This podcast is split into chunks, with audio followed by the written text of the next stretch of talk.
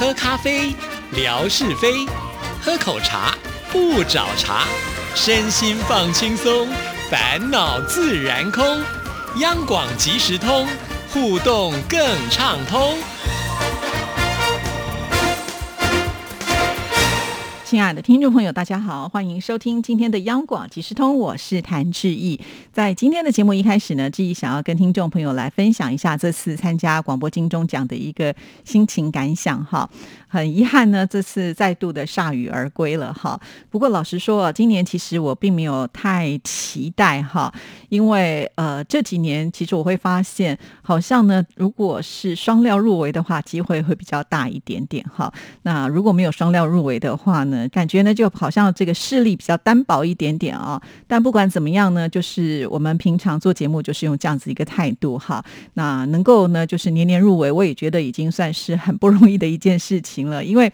在我的周边，除了我们电台之外啊，因为志毅呢在其他的广播电台有工作过嘛，像我这些旧同事，他们也都是非常的有实力的啊。那有些人呢，他们也是得奖无数哈，但是也不是年年能够入围，所以就知道呢，这个广播金钟奖其实它的竞争一直以来都是非常的激烈。那每一年的评审呢，多半是会有一些更动哈，所以呢，你要符合这些评审，呃，都能够呢觉得你的节目还不错的话，那应该呢就表示说，呃，这些年来我们做的节目的品质是呃应该有的啦哈，所以这是我给我自己的一个。平衡自己心理嘛，哈，因为不然的话，呃，将近快十年的时间，这里面我入围超过了十项，可是一项都拿不到，我自己也觉得会气馁嘛，哈，这是一定的人之常情啦。但是呢，我觉得我真的很深受听众朋友的感动，哈，因为。其实我以前的个性是比较低调的，就入围之后我也不太提这件事情。但是因为自从我做了央广即时通，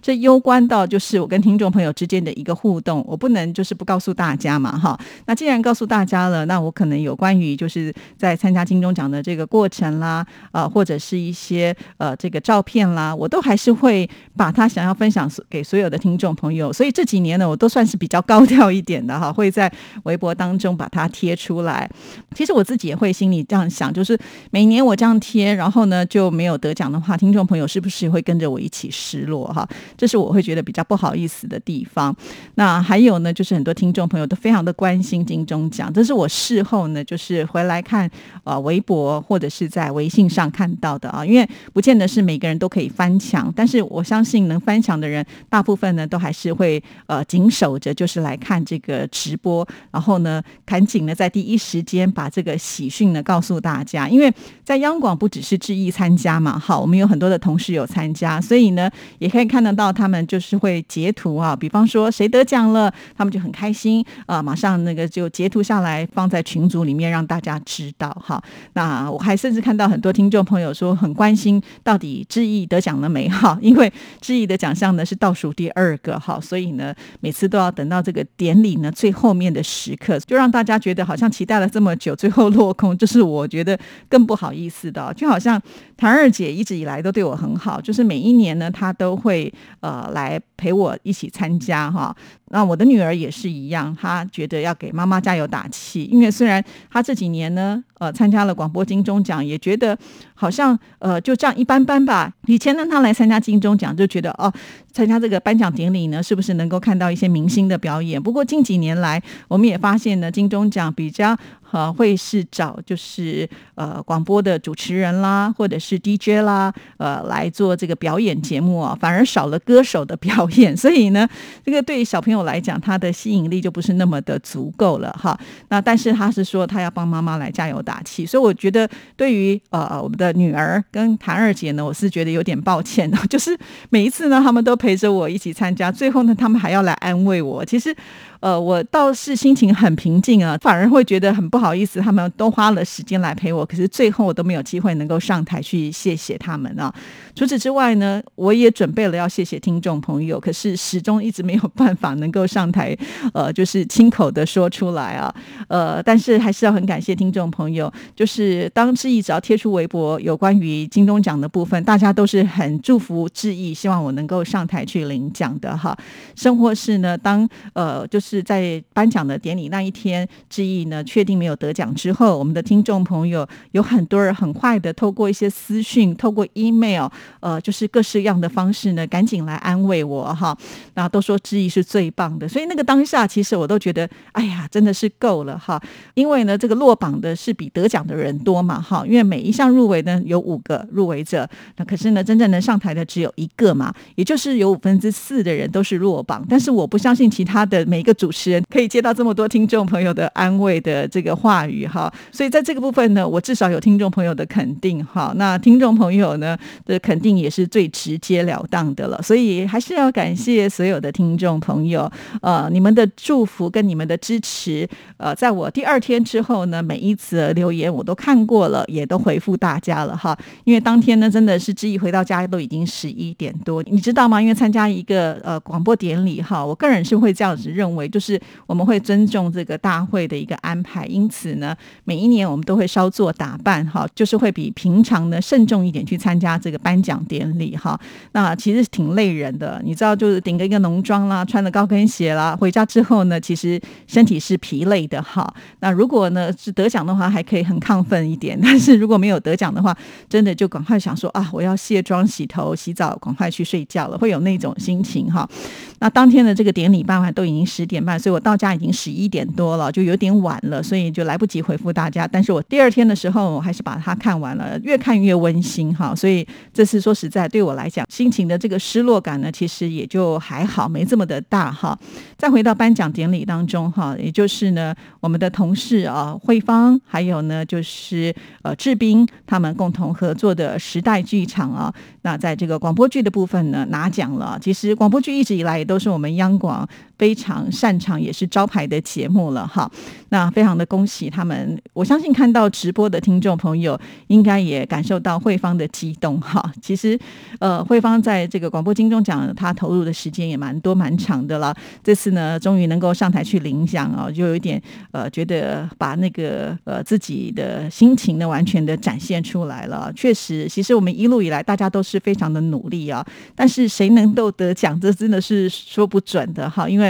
评审呃，就是你有的时候很难抓到他的口味啊，就好像说我今天做的是一个无敌海景的佛跳墙，可是你却碰到了一个对于海鲜过敏的评审的话，那很抱歉，你可能就没有办法脱颖而出了啊。所以有的时候就是要看这个评审到底喜不喜欢你的胃口，但是并不代表说啊，这个不得奖就一定是做的比较差。我觉得有的时候很难是用这样子的一个方式去评断呢。因此呢，大家都说入围是实力哈，那这个得奖要多一点运气。其实这是我个人也觉得这么多年参赛下来，我也觉得是合理的啦哈。就好像是如果说我们今天去评选别人的节目好了，那我一定不会跟其他人的选择一定是完全符合的嘛哈。那只能说呃，刚好遇上了一些就是懂你的或者是频率比较对的评审的时候，那自然就比较容易出现了哈。好，那所以我看到呃慧芳呃在台上领奖的时候，我也深受感动哈，就知道那种就是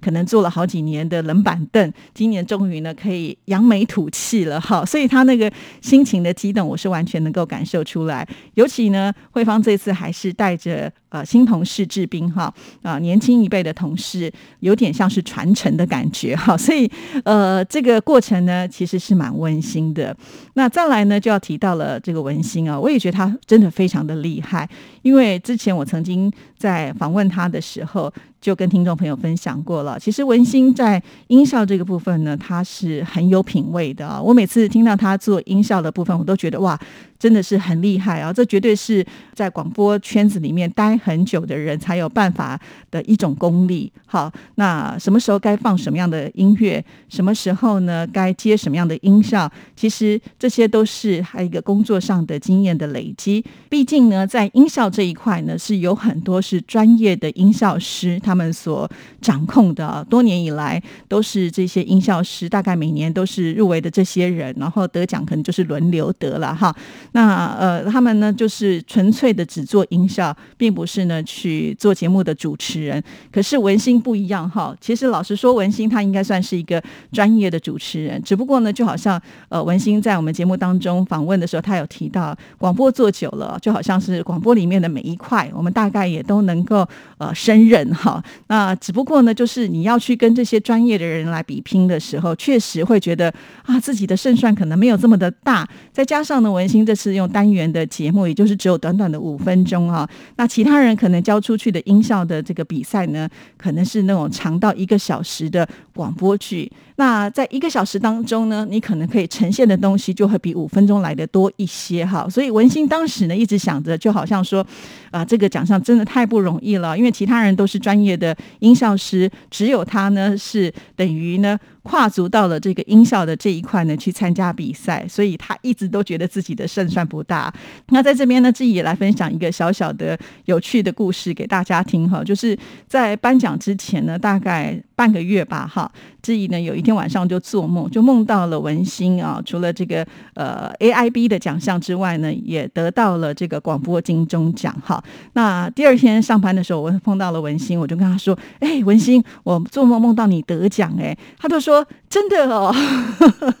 他还跟我说，人家都说梦境是相反的耶，所以我一定不会得奖了。我说很难说，通常说梦境相反是针对自己个人嘛，哈。所以呢，我就跟他讲说有机会，可是他就觉得自己应该没有太大的机会，所以他这次也没有去参加广播金钟奖的颁奖典礼，而是呢，请到了我们也是呃这个比较年轻一辈的同事啊平辈上台去帮他领奖。好，那在这边呢，志颖呢还要再。透露一下，我这次的梦境呢，还真的蛮准的。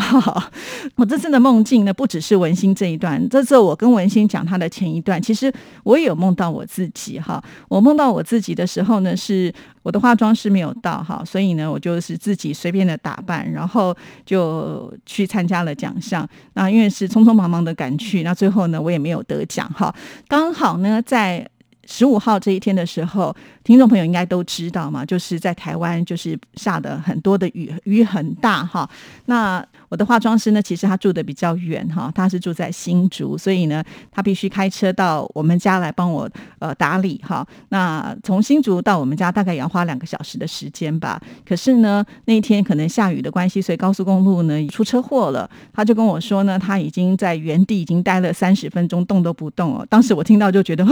吓到了哈，因为我们在做。这样子的一个隆重的妆的时候，他花的时间会比较长哈。那我心里想说，哎呀，糟糕了，怎么办呢？我甚至呢都已经有了一个念头，就是那我就自己随便来吧。哈 哈